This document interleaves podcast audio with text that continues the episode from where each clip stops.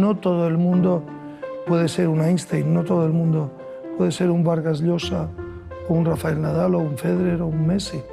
No, no es posible. Pero yo creo que todos tenemos la capacidad de hacer las cosas algo mejor. ¿Hasta qué punto podemos mejorarlo? Con los chicos que entrené yo solo vi un impedimento que era la cabeza. Las habilidades físicas al final tú las puedes modificar. A uno le va a costar más, a otros les va a costar menos. Evidentemente no todo el mundo tiene la capacidad de ser un número uno, pero sí que todo el mundo tiene la capacidad de hacer las cosas bastante mejor. Yo creo que uno de los problemas de hoy en día a la hora de mejorar, en primer lugar, es un poco la tecnología. Todo lo que facilita en exceso debilita, entiendo yo, porque no te obliga lo suficiente. También, aparte de eso, es la falta de atención.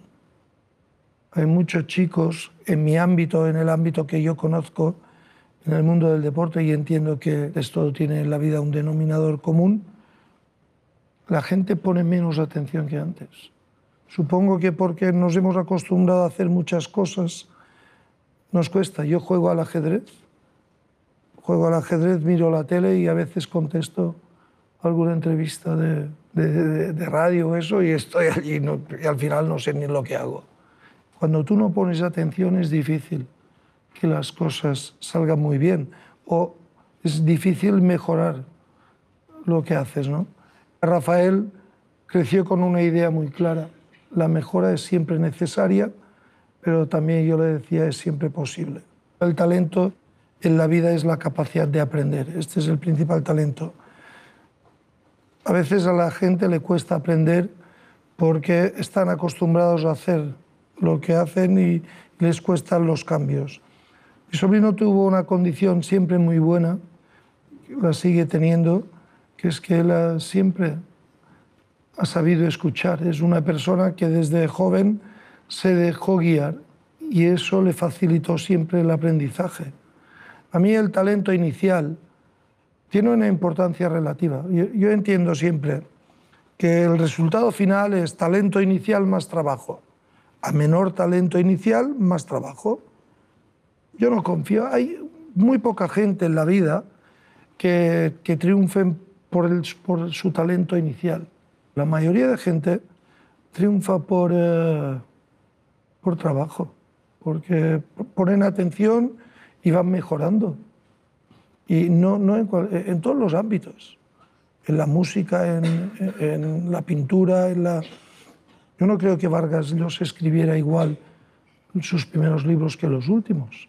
Me imagino que debía escribir o que escribe mejor. Picasso que ya decía él, para cuando me llegue la inspiración que me encuentre trabajando, no pintaba igual en su primera época que en la época final, me imagino, que él tenía la sensación de, de haber mejorado. Y Rafael juega mejor ahora que cuando tenía 18 años, entonces ha mejorado también, todos podemos mejorar.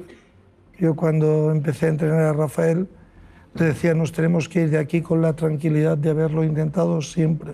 Yo creo que la capacidad de un entrenador, de un líder, de un, de un educador es no solo lo que dices, sino cómo lo dices y cuándo lo dices. Si yo quiero un, buen jugador de tenis, yo necesito un gran entrenador. Si yo quiero una sociedad bien formada, necesito un gran profesor.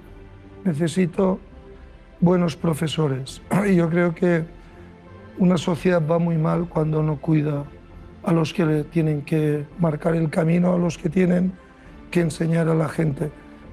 A mí me gustaría vivir en una sociedad que se cuidara más al profesorado.